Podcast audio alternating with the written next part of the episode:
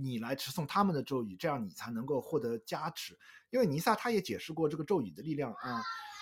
然后他有一些西方弟子就是很不解，就说是凭什么重复一个短语，你会有这么大的一种力量？然后他就说，这种沟通是亘古以来就已经建立的一种。有点像契约一样的一种对，打电话那种对，拨到那个频道去了。对，嗯、他的就是说他的这个电话线已经是架设起来了。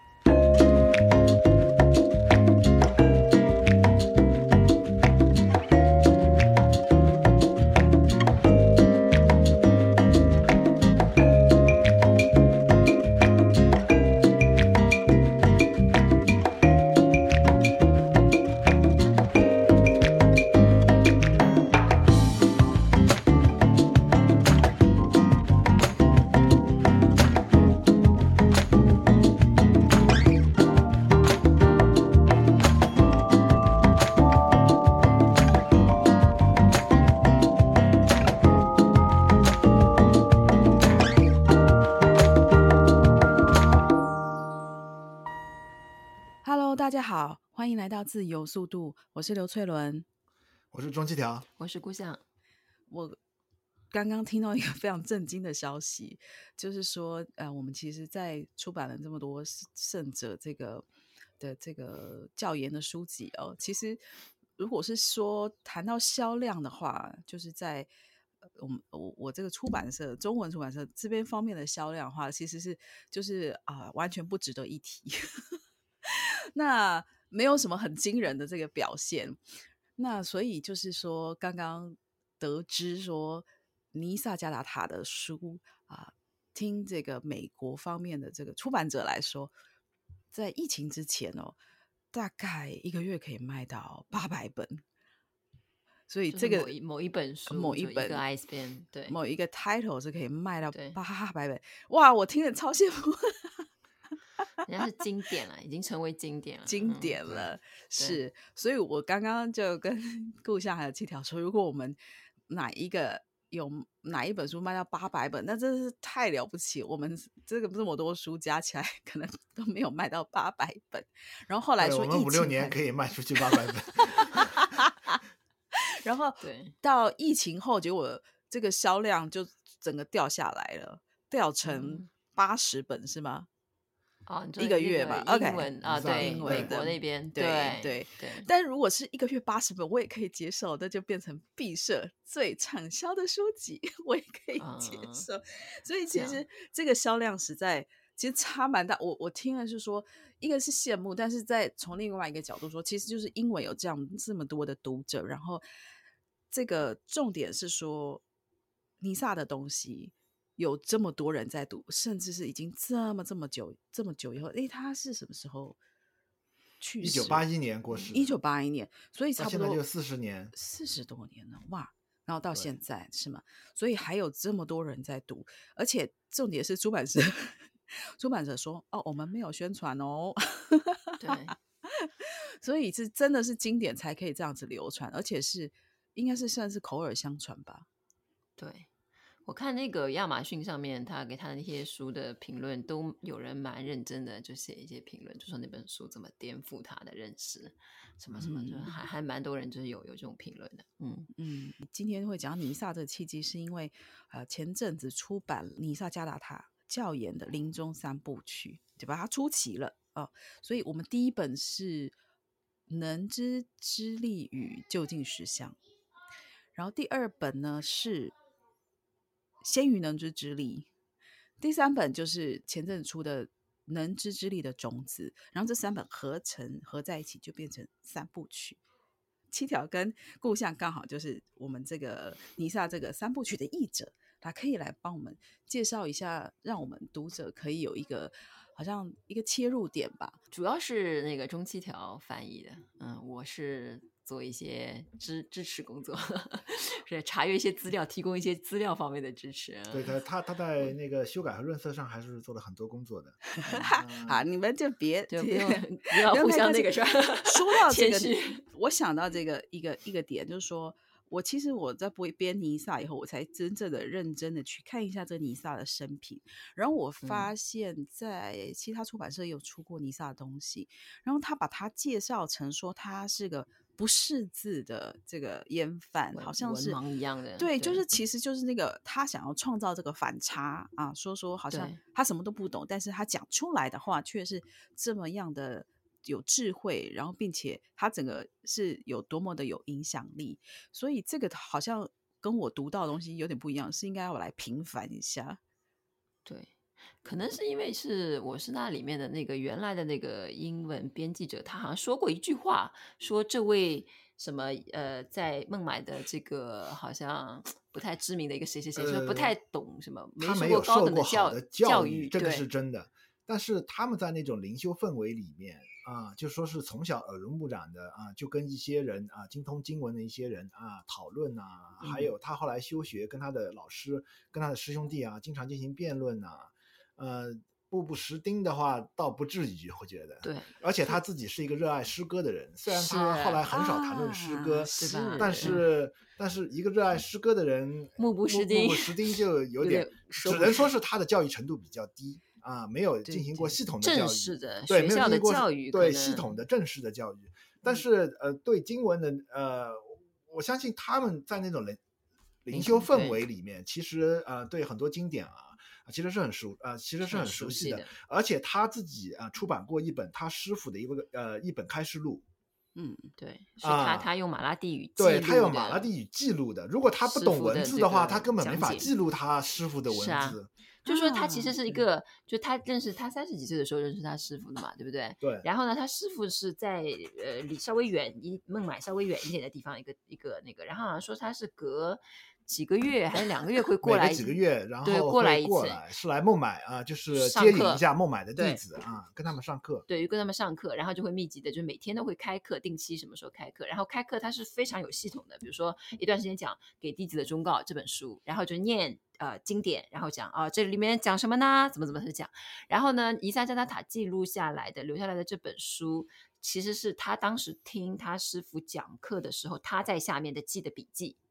对，这本书叫做《开始真我智慧名师》啊，终极领悟，它有个副标题啊。所以这本书是真的实在，是是存在。所以我们刚刚讲这么一大段，就是告诉读者说，其实。他真的不是目不识丁，他可能是在我们的角度来讲说，哎，其实他教育程度可能没有那么高，他可能没有从很好的学校毕业，或者是说他没有念在学校系统里面没有念那么久的书，对，但是他真的不是目不识丁哦。这个虽然想要创造一些反差，好，但是其实传奇是吧？对，传奇，对对对，好，可是还是要还是要根据事实这样子。我们因为像拉玛那尊者，嗯、拉玛那尊者要论他真实的这个学历水平，可能好像是不是也是初中？好，好像是对对对，因为他就他就逃家了，对，逃家了嘛，对不对？就是说这种圣者很有可能就是完完成义务教育，就是好像他们不是很热心，而且那个时候，嗯，印印度也战战火纷飞嘛，嗯，原来他的生平当中记录就是说，好像是当初有发生瘟疫啊什么，就不一定大家都有这么多的条件送自己的小孩去念得很高啦，念念中学就不一定都有这样的条件。嗯、对，但刚刚讲到一个，就是说他们其实整个是。整个甚至家庭或者社会，那整个宗教氛围是非常非常的强的。那可以再讲一下，就是说尼萨加达达，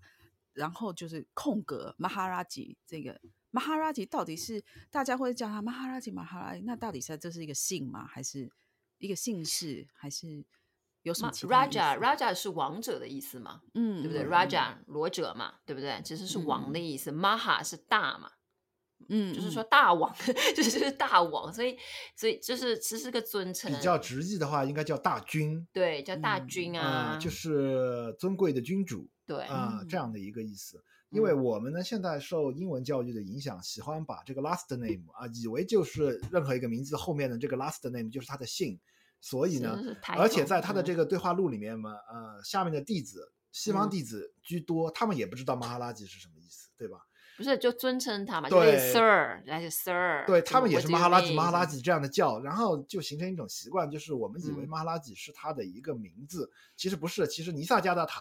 啊、呃、是他自己为他自己取的一个像一个号一样的，像一个称号一样的，是自然的意思，所以你也可以叫他自然之子啊，他有点那种自然之子的这种感觉、啊、啊，自成，对，一切现成，对，一切现成，尼萨加达塔，然后呢，后面呃连了一个敬称，就是马哈拉吉。嗯，所以他自己不会叫自己叫马哈拉吉，不会不会，这太怪了。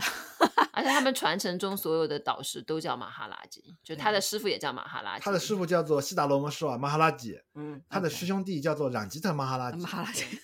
对，所以我们在我们呃翻译书的时候，尽量就是称他为尼萨尼萨加达塔啊，避免，因为我们还翻译了他师傅和那个他师兄弟的书嘛。如果都叫马哈拉吉的话，在书里面其实并不容易区分。嗯嗯嗯，哦，而且他这个意思就像是这个拉玛拉玛哈西这样子，就是说马哈西其实意思也是一样，就是它是一个尊称，而且有很多很多马哈西，对不对？是是是，对，对，而且好像我印象中也很多帕帕吉、巴巴吉什么吉，对，对不对？其实就是、啊、都是有意思，就是啪啪嘛，就是爸爸，然后加个吉就是表示尊称，嗯、就类似于 sir，就是、嗯、啊，就是尊敬的爸爸，就是像爸爸一样的人这样子，嗯。所以，就大家在如果之后听到很多其他马哈拉吉，或者是马哈西，或是类似的这样的，就是不要觉得是他们的的他们的姓，就是 last name 这样。对，拉玛拉尊者好像是一九五几年过世嘛，嗯，对吧？嗯、我我印象中他是经历了一战和二战呢，对，一战和二战的时时期。对，啊，那个那个尼萨加达塔那边的话，他是一九八一九八几一八八几啊一八九几年到。还是一九，他好像是一八九七年，然后到一九八一年，对啊，他的那个生他活了是吧？活了八十几还七十几，对，反正差不多。他是比那个拉玛拉尊者要晚一倍的，就是晚一些些的那种感觉。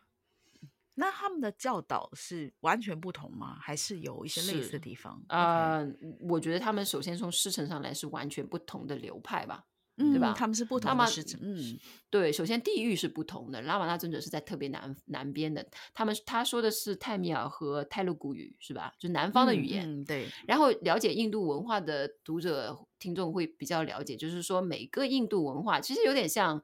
呃，像欧洲，就是可能各个地方就有各个地方的文化。印度也是这样，因为它够大嘛，印度大陆够大，就每个地方它有各自的风俗。南方的那个风俗的话，他们信仰湿婆的比较多。嗯，就泰米尔，泰米尔那边信仰湿婆啊什么的。没有啊，北方瓦拉纳西那边。不是，我先说南方，啊、南方因为我想说那个那个泰米尔那个地方，泰米尔跟那个斯里兰卡等等，就是它有它特定的就泰泰鲁呃泰鲁古的那个文化。然后那个马哈呃尼萨加达塔的那个呃的地方是嗯、呃，就是马哈拉施特拉邦。它其实经历那个是马拉地运动。那是马拉地的文化，嗯、所以马拉地文化和泰鲁古和那个泰米尔文化是其实是两种，呃，文化脉络上面是稍微有点不同的。他们都有各自的虔诚、前进的这个教派，有智慧的教派等等。但是呢，也可以说，对于他们各自地方上面有影响力的圣者，稍微有一点点不同。嗯，所以他两方带有点就是类似于是是吃四川菜还是是吃什么，就是粤菜的这种感觉，就是差很多的味味道，对，它味道会有一些不一样。所以这两个尊者本身并不是说哦，好像有同认识同样的一个人或者是什么，并并没有，是还是有有一点距离的。但是是因为那个呃拉玛那尊者是非常有名了。他过世之后，一九五几年过世之后，有很多西方的人跑到拉玛那尊者的道场，希望再能那边有谁跟他们教授像拉玛那尊者这样的教言。对，嗯，很多人就在那边待着，然后发现好像也没有人讲课，他们只能在那边打坐或者是怎么样的时候，然后他们就开始游历印度嘛。那个时候是一九六几年，应该是一九六几年。对，就是我是那出版的。对，然后他们就开始游历印度，看看有没有别的人在讲这些教法啊什么的时候，然后有些人就开始慢慢的发现尼萨加达塔了，就在孟买这边。嗯，呃，Morris Freeman 是其中一个。Morris Freeman 原来就是他是个波兰人，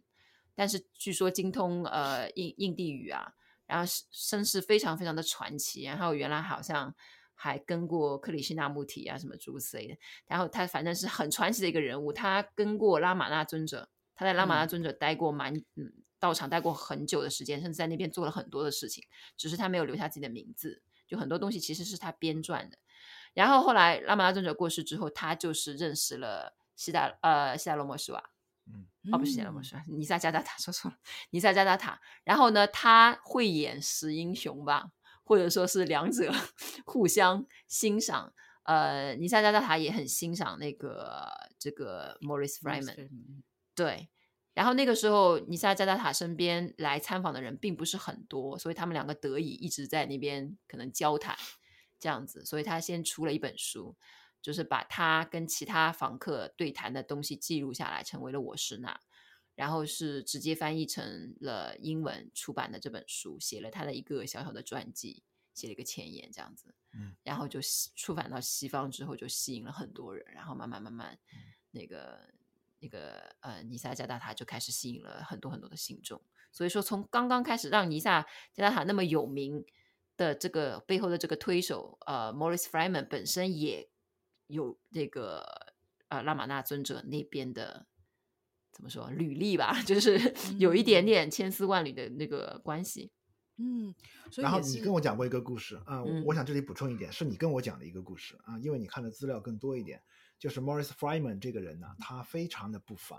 你可以说他在宗教上是一个改变世界格局，甚至是影响整个世界宗教格局的一个人。为什么？因为他跟那个印度政府的一些要员其实是关系是很密切的。好好啊。然后当时那个他建议了印度政府，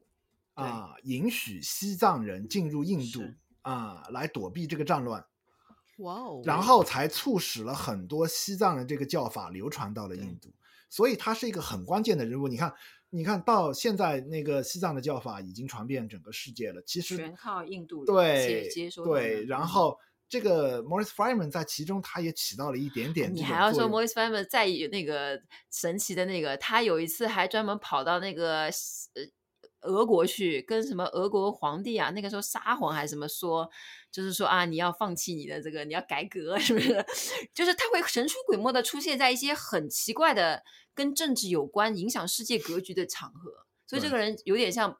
这个不好说，有但是有点像幕后推手。对对，然后你他还做过一些什么事情？他甚至还让一个南方的一个印度南方的一个国家，就是那个时候都叫马哈拉吉，就是大军嘛。他其实是统领一个地方，自称为君主国的。他让那个国家的那个国王自己退位，自行退位，成立共和国。从来没有过这种事情，他就说动了别人，然后他还教下面的人，就是什么怎么，就说啊，还还释放了一个囚囚呃监狱里面所有的囚犯，让那些囚犯跟着他一一起，就是创办自立的那个什么社会，说我帮你什么怎么怎么灌溉啊，怎么搭房子啊，什么都会，就是这个人很像一个，就很奇怪，但是他据说啊，呃，他在那个拉玛那尊者那边并不是很受拉玛那尊者的。特别的青睐，因为他这个人太有实干性了。你是说不受尊者青睐，还是他其他的？呃，他就缘分不是特别的对，嗯、就是拉玛那尊者不喜，不是那边的人，不是这种类型的人。嗯，就他这个人就是会太介入世间了，可能跑到那里指指点点的啊，你们要对对对对对对，也没有改道场。据说是有一个 译文，我这个都是听 David Goleman 他记录里面讲的，他就说。拉玛那尊者就是很不喜欢专门为他准备什么任何东西。是，是，是，如果你要让他吃上什么东西，他都会说让让所有的人到场上所有的人都吃上东西。对。然后有一次，Maurice Fryman 说：“尊者，你应该多吃点什么补充维生素 C，还是诸如此类的，就是你应该多吃点橙子。”那马上尊者说：“不用特意为我那个，除非你让这个到场所有的人都吃上橙子。”好，Maurice Fryman 真的让 真的现榨橙汁。让操场上所有的人都吃上了橙汁，他就是这样的一个人。嗯、一般人都会听到这样的就说算了，对吧？尊者的意思就是说不要啦，对，就不要了，就是这样。但他不是的，他是那种很犟的这种这种人。就是他的那个呃，就是我们用佛佛佛法的这个词汇来说，就是说他是那种事业型的，对，他是事业型的，就是、就是弘法立身的那种事业型的那种人。他以前就是一个厂长，然后就是不取分文，然后就是让呃呃印度那边的工人就过得很好，什么诸如此类这样的经历。所以他这个人的个性就是跟那边的道场可能有点格格不太入，那边更想安静一点，可能是就更像一个出家人的那种感觉，就是就是、大事化小事啊，好像小事化无事，低调。所以那个拉玛那过世之后，嗯、他就没有，他就他好像还参访了其其他很多的人，但他的生平就因为他不给自己留任何的。足迹嘛，所以都很难就追踪他。然后他后来就怎么，就是也莫名其妙的就跑到孟买去，不知道他怎么认识了尼萨加达塔。你看一一认识尼萨加达塔，对他风评非常高。嗯，据说是，据 David Goleman 是说，他说这个在拉玛那尊者那没有得到 就是契合的，对，就是在尼萨加拉塔那边，砰一下，他说就那个了，就就契合了。嗯、然后尼萨也说过，他说 Morris Freeman 是一个智者，智者的意思就是说是领悟实相的人，嗯、就算是对他非非常高的那个评论。哎，扯远了啊！怎么说到 Morris Freeman？非常有趣，就说一个像是一个、嗯、呃居士的角色，他后来。他算是有出家嘛，但是我知道他是，就是他，他很想出家，好像好像不知道有没有这个因缘，但是他后来是真的就是信了，呃，就是信了印度教，就是我看那个维基上面，他就是、嗯、他是他是原本他是犹太人，然后改啊改信波兰的犹太人，对。这个印度教，所以他这个也是非常他整个非常传奇，所以他死掉的时候哦，他也是死在印度。嗯，是整个一个这个头身子的，就是奉献给整个印度大陆的人，相相信轮回什么这种，会说啊，一定是个大菩萨，就是先脱胎到了什么 西方，对不对？是，对，很特殊的因缘。那他确实也很大，对他太厉害了，他影响力巨大。所以在这个尼萨，他还有一个非常非常重要的这个弟子哦，他就是编纂这三部曲的。简邓恩是也是个老外，也是一个、嗯、对，她是一位美国女士，美国人对，嗯嗯嗯，我我听 David Goldman 的回忆里面说，哎，简单很穷，就拿着社会保险 Social Security 的钱，哇哦，因为他不工作嘛，他可能早早就不。工作，就就他就是他们就是那批就是六零年代最早去印度的，就是读了拉玛拉尊者或者是其他一些书的。那个时候他们可能还没读到那个《我是那》还没有出版，他们很早以前就是读了一些印度的灵修方面，特别是拉玛拉尊者的一些开示嘛，然后就跑去那个慧眼山的道场要要那个，然后简灯也是跑去那里，然后也是因为那边道场那个时候道场有一个规定了，他好像延续很久，一直就是说拉玛拉尊者过世之后，我们这个道场是不会有任何导师，所以不允许任何人出来说法。嗯，然后他们就在那边。一些呃西方人在那边待着，也可能也还是很想找到老师来指点嘛，所以也都去各地找。嗯、然后那个简灯也是听到他的朋友们跟他讲说：“哎，去孟买啦，那边有个谁谁谁这样子，有个尼萨加达塔，所以他就去见到尼萨加达塔。嗯”尼萨加达塔授意说，简邓恩可以来编辑呃他的开示。嗯，所以其实这是这个也是非常特别，他不是说说好像。啊、呃，我今天呃听了老师的开示，然后我觉得太棒了，要跟大家分享，所以我就赶快做做笔记，然后就就公开，可以分享一下，但是 不是这样子的，跟我们现在有点不大一样啊。对，嗯、因为他他那个，首先他他他讲法的时候，你看他的讲法是用马拉地语讲的嘛，然后现场要有翻译再翻过来，嗯、然后他们是用磁带录的。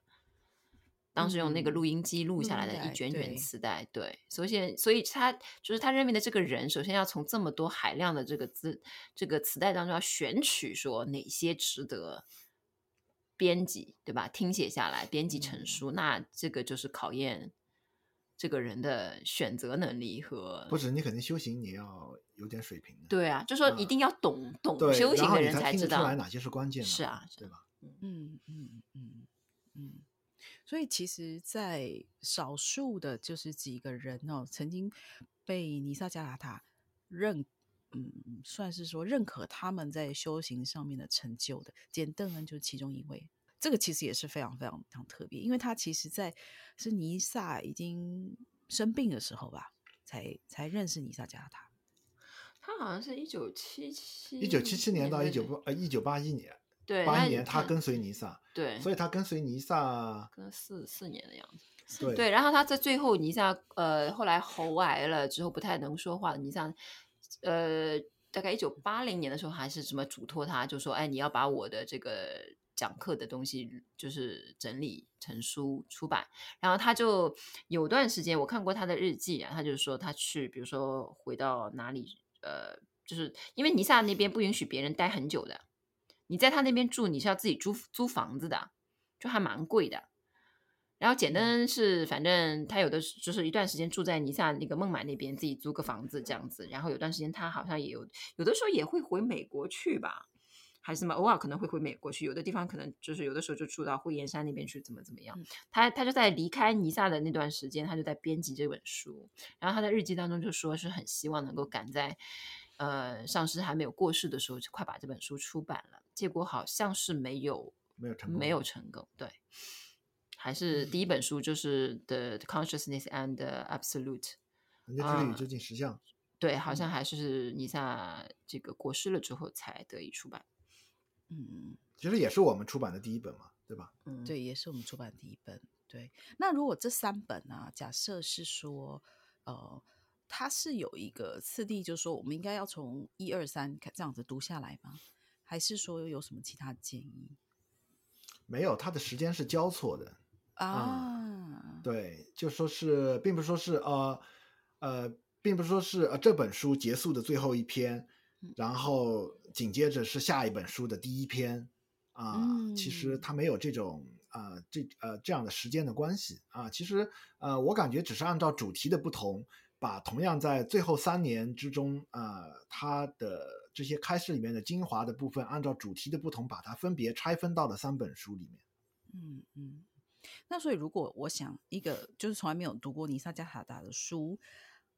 你会建议从哪一本书开始读起呢？我是那吗？对，我觉得从我是那对，其实我是那是蛮那个的，嗯，所以其实可以先从呃我是那开始读起，然后对，然后期待我们的译本，对，是期待我们的译本。就目。前有一个译本，但是我们是觉得可以。还有很大的提升空间吧，啊、嗯，就是说。有比较大的提升空间，嗯，呃、因为因为那么就稍微提一点，我是那跟他临终三部曲之间的区别，啊、呃嗯，大家要设想一下，他这个情景不同啊、呃，我是那的时候呢，他还是一个刚刚有一点点名气的一个导师，然后西方的弟子啊已经涌来了，有一部分已经涌来了，大家呢对他呢也不是这么的尊尊敬。啊，不知道是一个什么样的人物，只是听他在谈论一些非常玄妙的东西啊，甚至呢还很不礼貌的想要反驳。哦，你说的好像啊，怎么怎么怎么怎么样，但是我看你怎么怎么怎么样，那你的状态跟我的状态有什么不同啊？就这样去反驳他的一个啊，其实呃，我是那里面这样的对话其实非常多，嗯，但这样的对话也让这本书变得非常的精彩，嗯啊，因为为了设伏这些西方的这些听众。尼萨感觉他也是使出了浑身的解数，嗯，对吧？他透露了很多自己的境界啊，因为你面对别人的反驳啊，别人说啊，你你究竟证得了什么？可能会问这种问题啊，凭什么你跟我不一样？凭什么你可以这样说？那他。也是顺应别人的这样的问题，他也不是说主动为了炫耀自己啊，不像我们现在很多导师，哎呀，自己十八岁那年有个什么什么什么境界，二十岁那年有个什么境界，就说好像是招揽徒弟的时候的一种广告。其实他也是为了回应西方弟子的质疑啊，然后他就抛了一些自己的境界出来。我觉得这些东西在我是那里面是很珍贵的，嗯嗯啊，其实很难你在哪位导师那里去听到这么多的实修实证的东西。啊，其实我们往往我们导师自己是什么境界，我们自己也不清楚。嗯，他比较坦率是吧？对，他其实很坦率啊，而且也有这样的弟子啊，敢于就是说直面真相，敢于追问啊，最最最最核心的东西嘛。啊，没错，因为我们可能就根本就不敢问，就说哇，这个两只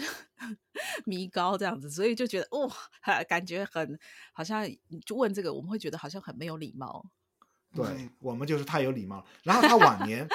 他晚年，大家要设想一下，他晚年的时候自己已经德高望重了，嗯啊，然后自己身体又有疾病，每天讲不了太多的时间，下面的弟子都是服服帖帖的，嗯，因为他那时候名气已经很大了，服服帖帖的，你说还有谁来跟你杠一下，对吧？嗯啊，这样这样其实已经不会有这样的情景了，所以他基本上就是自己在上面啊抛售最最精华的东西。然后呢，讲的也比较简短，所以他晚年的三部曲呢，你说才在见地上，他自己自己是这么说的，他认为他在晚年的讲的东西呢，啊是要更高一些的，嗯，啊就说是更究竟一些的。然后他甚至还说过，如果那个 Maurice Freeman 现在还在世的时候，嗯，我可以告诉他一些更加干货的东西啊，已经超越了，对，大概就是这样一个意思。所以，但是他晚年的东西结论性的东西比较多，因为他也比较简短。嗯啊，然后他的那个场景，他也只能讲结论性的东西，因为呃，早年有人跟他针锋相对，晚年其实没人跟他针锋相对。就早年他还落落草这种感觉，就是还还就是还跟大家跟大家有来有回的那种啊，甚至顺着别人的那个、啊、往下那个，可能晚年就完全就是不不再顺着、这个。对，因为要是有人跑来挑战，哎、嗯欸，不是打场子，应该是打场子，哎、嗯，对，那那那这个时候就是。其他可能其他弟子就会可能先把他拦下来了，根本就轮不到这种事情发生。Okay, 就说啊，你有这个问题，那你回去你去读哪本书吧，这样子，嗯、你读我是那吧，这样子，所以就会被打发掉。所以你刚刚讲说这种非常这个其实是非常非常珍贵的，也还有包括说我们觉得太有礼貌，不敢问一些其实很根本很就近的问题。我们怎么知道他是一个？合格的导师呢？这个对啊，就有人问，凭什么你你凭什么你说你证悟了嘛？嗯，还是说是你只是把自己想象成了你老师向你描述的证悟者的那种状态？其实下面有人就这样问的，嗯、就在我是那里，很不恭敬的。对，其实感觉就是完全质疑你是有资格来说法的这种这嗯啊这种这种问题啊。他晚年就说比较简短，但是呢。当然，究竟是很究竟。然后我也是根据我读者对我的反馈啊，我感觉啊、呃，太结论性的东西，大家容易就是划过去，对，模仿，嗯啊，大家就是记一些结论的东西模仿，嗯、呃，然后大家没有结合呃他的自证境界来看他讲的这些话到底落实在他自证境界的哪里，嗯啊，但是呢，早年的东西，比如说我是那里面，你就发现他的言谈跟他的自证境界匹配的是非常好的。啊，你就看得出来他的境界在哪里。嗯，所以大家可以其实在可以先去读读我是那，然后呢再来这个读接下来的三部曲，可能大家就会比较有一个呃相对完整的图像，就不会不要把这个这个三部曲里面这些很精简的东西哦，把它当做像是名言名言佳句一样，然后 然后来呃断章取义也好哦，或者是。呃，就是用自己的自己的概念去去来去解释，因为其实这些他所讲出来的都都是有他的脉络的，甚至是他可能也是针对那些弟子的根器来回答的。所以讲到这个弟子，我发现说，就算是在林中三部曲里面，也是有一些非常不礼貌的家伙，但 是但是他们其实问的问题，我也觉得是非常有深度的，所以我我我自己觉得很算算是算是算是很佩服。那他们也有讲出一些，呃，就像尼萨会问说，呃，有人会问一些问题，那尼萨就会问他说，那你现在的境界是什么？你对这个这个东西的理解是什么？那你听他描述的时候，就说哦，其实这些弟子其实都还蛮厉害的，对，都是非常非常认真。我在翻译的时候也也也给我比较大的触动啊、呃！当时的这波西方人、嗯、哇，感觉根器都很不凡，嗯嗯啊、呃，他自己有那个水平，他也没有特别怎么怎么修行，他就有那样的水平啊、呃。至少他在境界和觉受上其实都很不凡，就是非常亲近，你可以说啊、呃，然后。这样的人，你就感觉这样的叫法诞生在那样的时代啊，嗯、但呃，就是是给予那样一波人的，他是很贴切的啊。嗯，我记得好像其中有一部有有，比如说有些记录的人就呃对话，他当然不会标谁是是来访者是谁嘛。我记得好像有一两则其实是简邓恩跟伊萨加拉他的对话。哦，有有也有的。嗯嗯嗯，所以很多人就是，比如说当场再过的话，有的人一看说，哦，我还，我记得和 David Goleman 所说过，他说，哎，我还记得，他说我一看那个简单整理出来的东西，我一看，哎呀，我就想起来了，是谁，是谁？这样子，嗯，哦，因为对，因为书里面他其实没有说这个。呃，问话的那个人是谁？谁？对对对，但是在场的人都会记得嘛。嗯啊，原来如此，这个很有趣，算是如果大家有兴趣再一探到底问问题的人是谁，怎么问出这么有水准的问题？他有些有些问话，我觉得这种东西互相佐证呢。就是比如说《我是那》那本书里面，嗯、对不对？嗯，有有一个人好像是说过说啊，我妈妈就是好像不爱我，我所以我很凄苦，我一直长大了之后很想要搞清楚母爱到底是个什么东西。所以我变成了一个妇产科医生，是不是？我知道那个人，这个人在帕帕吉那个里面出现过 啊。帕帕吉这个人是有名有姓，对，这个人是非常有名的一个。因为这个人他是那个无痛分娩的那个，无痛分娩的一个创始人之一。哇，就是就是他是个法国医生，对。就水中分娩的一个人。对，然后他在那个问尼萨的时候，他就提到过啊，我从小因为缺失母爱，所以我对这个女性的分娩是非常感兴趣的。嗯，所以我后来成为了一个妇产科医生。是是，我甚至写过很多专著，我还呃发明了这个就是说是无痛分娩的这样这这样的一个方法。其实他在尼萨的书里面提到过，对啊，就在《我是那》这本书里面提到过。但是其实呢，他也参访过这个帕帕吉，在帕帕吉的那个书里面呢，啊，这个他也是一个重要的一个人物，也是个重要的弟子。所以他这种人都是一方的专家，你可以见，就是说当时跑去印度的那些人，就都蛮神奇的。嗯嗯嗯，所以这些呃，我们呃，所以其实因为这些弟子问了这么有水准的问题，所以也是让我们可以。看到一些很精彩对话，所以非常非常难得。那我觉得还有一个，再回到一个大家可能会第一个冒出的问题哦，也是真的是跟我是那比起来比较难理解。说到底呢，书名讲能知之力，到底什么是能知之力呢？嗯、哇，那个能知之力啊，consciousness 是吧？嗯，这个东西。哦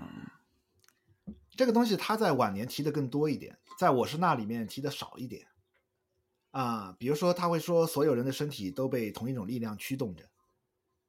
啊，就是这样的表述，他在我是那里面也有，但是晚年给予的更多，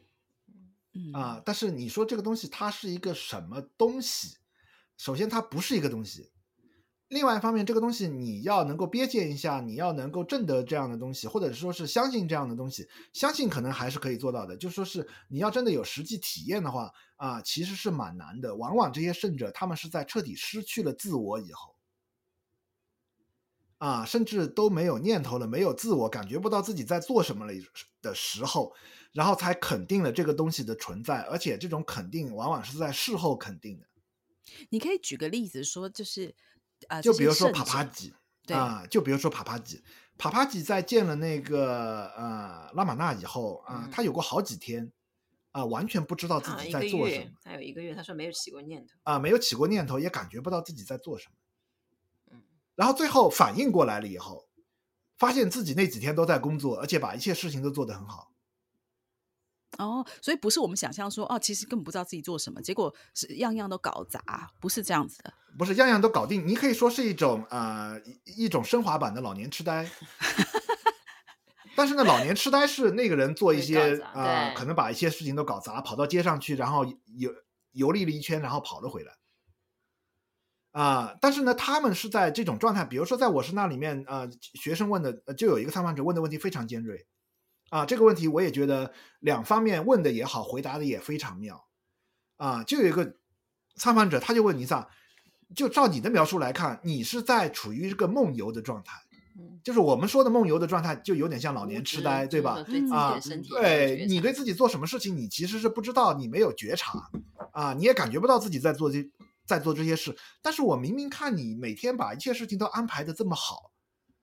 啊，对吧？井井有条的啊，早上讲课啊，下午又给是给开示，然后晚上还要做铺讲啊，这是怎么回事？然后尼萨就是说，我们其实他他就反过来反问那个，其实你的很多行为也不在你的了知之中啊。比如说你消化食物，对吧？你消化食物，你知道食物是怎么消化的，你也不需要知道啊。但是这个 对，但它就在进行了啊，所以它就自动好像就完成了。所以尼萨喜欢用一个词叫做自发的，对吧？嗯啊，它其实就是说是行为自己就发生了啊，不需要我去控制啊，自己发生，自己完成了，自己就结束了啊。所以大家要清楚，他是在一个什么境界下啊来谈论他呃呃是来谈论使用这些词汇的啊。他就说事情啊。自动自发的啊，就完成了，所以他就处在这种状态。然后他还说啊，就像我们消化食物，你也没有了知，对吧？你也不知道食物是怎么被消化的啊，他就自动就完成了啊。然后他说，我已经吞下了整个宇宙啊，我还需要知道什么呢？就说所有我在做的这些事情，相当于在我胃里面在发生的事情一样，我根本不需要知道啊。所以你要说能知之力的话，你看，呃。比如说，整个宇宙是、这个，就说你当然是后面用一个词汇来代表这个东西，嗯，对吧？我们说有某种力量啊，在做这一切，我们后面创造了一个词汇来描述他们这样的水平，或者是他们这样的境界。好的，就要给他看一下别的东西吗？好的，然后所以呢，最后呢，并不是一个呃，其实是更多的应该从亲身体验上来啊、呃，亲身体验上来谈论的一个东西啊、呃，它很难就是说啊、呃，你只是掌握概念好像就了解啊、呃，甚至这个东西其实是很呃，其其实是很难的。啊，因为我们做的任何事情，你都是带着自我感的，你很难相信啊，背后其实有一种力量在完成这个东西。嗯，但是胜者他也是彻底失去了这种自我感了，彻底失去了作者感了以后，啊，然后你说他最后证悟了、觉悟了啊，肯定了有这样的一个东西啊，有这样的一种力量啊，然后冠上一个抽象的名字啊，其实并不容易。那所以有什么方法可以让那个促进或者增加这样子的体验呢？呃，你你就只能相信，嗯啊、呃，你除了相信没有，嗯，你没有任何办法，因为本来是那样子。因为你想要去做的话，你都是带着自我感，你你都是带着自我感去完成任何的行为的。啊、呃，你靠做一件事情，你是不可能啊、呃、证明它背后这个力量存在的啊、呃。我师傅说，他当年那个跟随一个老师学习的时候嘛，啊、呃，有一个外国人也来啊、呃、参访啊、呃，问了个问题啊、呃，就说他是个外科的手术医生，他说他呃做手术太累了，要站在那里啊、然后就有人给他支了个招，就说你不要觉得是你在站在那里，你觉得是神站在那里。啊，是神的力量让你做任何做做所有的事情的。后来他回去，他就实践了，然后非常成功。然后跑回来的时候，他很兴奋的跟大家说：“啊，他说他现在一天站八个小时完全没有问题，他就当做是神在做这个手术啊，神站在那里啊，他说他都不觉得累的。这就是你从这种虽然他的这种体验的程度啊，就是不可能跟我们说的尼萨或者是帕帕吉他们这样的。”啊、呃，他们这样的就是说是契入的这种深度，或者是说是智慧啊、呃、展现的这种深度是不可能比的。但至少他摸到了一点点嘛，嗯，对吧？啊，肯定的，好像啊，并不是我在做所有的事情啊。我觉得我需要的是那个神在教小孩，或者是神在带小孩。就没有那种火气，或者是那种呃疲倦的那种感觉。我蛮需要这样练习。那还有一个是说，其实蛮多圣者都讲到，就是呃，无论是呃拉玛那尊者，或者是尼萨也讲到说，呃，禅修的重要，或是禅定的重要。那这个是不是能够也是当做一个修行的方法之一呢？他们的根器，嗯、呃，就是呃。这个你要分两方面来讲啊，他们的根器，在他们的根器，他们对禅修的那种理解，呃，因为我在翻译书里面，有时候尼萨他也会教别人禅修上面的一些东西，嗯，我觉得很少有弟子知道他真正在谈论什么，啊，就是我们往往禅修，我们的理解就是住在某种状态上，住在某种境界上，啊，住在某种对境上，但是他们的理解不是这样的。他们那一派，我说一些资料啊，就是说那个呃，尼萨加达塔的师傅悉达罗摩斯瓦和他们的师公是有非常深厚的禅定的这种背景的。悉达罗呃，那个尼萨加达塔本人其实得都有禅定的很深的境界，就在他觉悟之前。然后那个呃。我没有翻译过他的师父悉达罗摩施瓦的那个《了悟中文是核心教授》里面稍微提到过他们这一派以前的那种传承，他们是靠念咒、念那个名号咒为他们平时的修行的。这个东西其实并没有荒废的，包括那个他的呃呃弟呃就是他的师兄弟呃尼萨的师兄弟染吉特等等，他们入门的时候其实都有念名号咒的。嗯，包括尼萨现在有在世的，其实更基础的是应该你念咒，而且你找到他们的传承，用他们传承的方法，你来持诵他们的咒语，这样你才能够获得加持。因为尼萨他也解释过这个咒语的力量啊、嗯，